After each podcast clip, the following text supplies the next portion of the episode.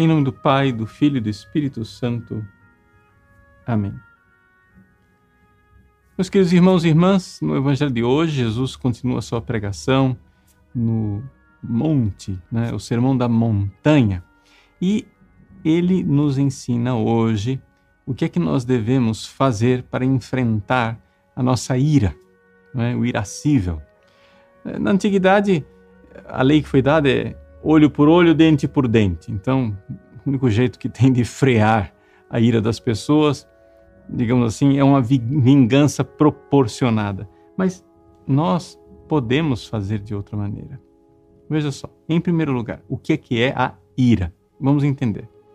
Dentro de nós existe uma, um apetite pelas, pelos nossos desejos. Né? Quando a coisa é fácil de ser alcançada, sei lá, você está um prato de, de marmelada na sua frente, você eh, quer comer aquele doce, aquilo é um desejo, aquilo é o concupiscível. Mas se por acaso alguém pega a sua marmelada e sai correndo, hum, aí vem a raiva. O que é a ira? A ira é um desejo que encontrou uma dificuldade.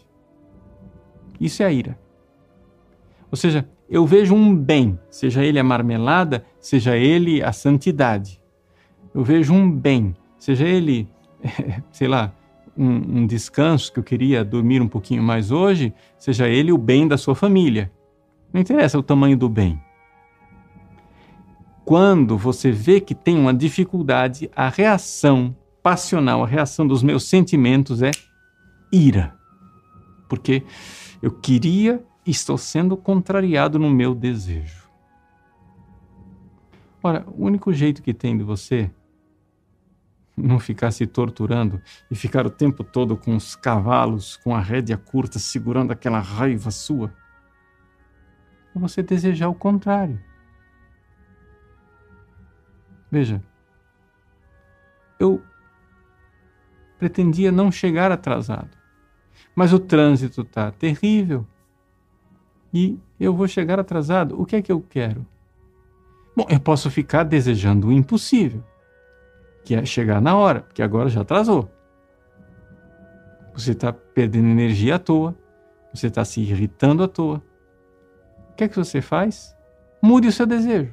Agora que você já está atrasado, queira estar atrasado.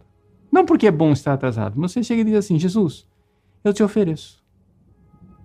Eu te ofereço a humilhação de chegar atrasado, porque tu te humilhaste por mim na cruz. Pronto. Jesus se humilhou na cruz por mim.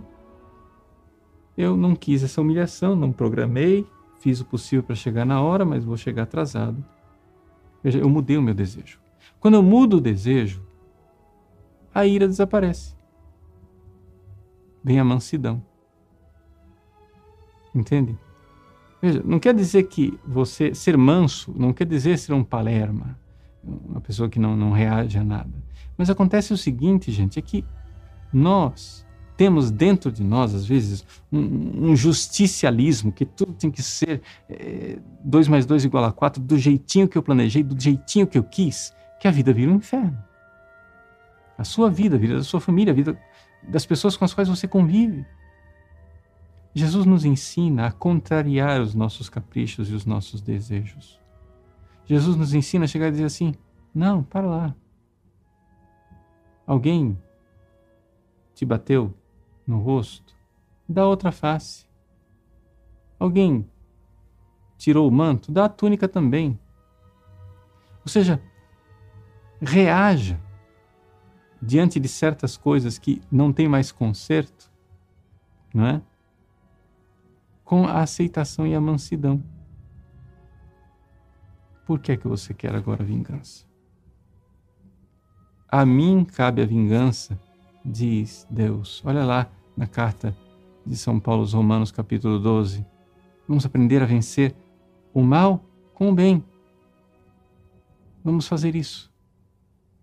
E através dessa realidade, não quer dizer que nós vamos aceitar agora todas as maldades, todas as misérias, nada disso. Quer dizer simplesmente que nós, diante de injustiças que não têm mais conserto, Vamos parar de nos torturar inutilmente. Abraçar a cruz e oferecer, transformando esta dor em amor. Com isso, alcançaremos a mansidão. Deus abençoe você. Em nome do Pai, do Filho e do Espírito Santo. Amém.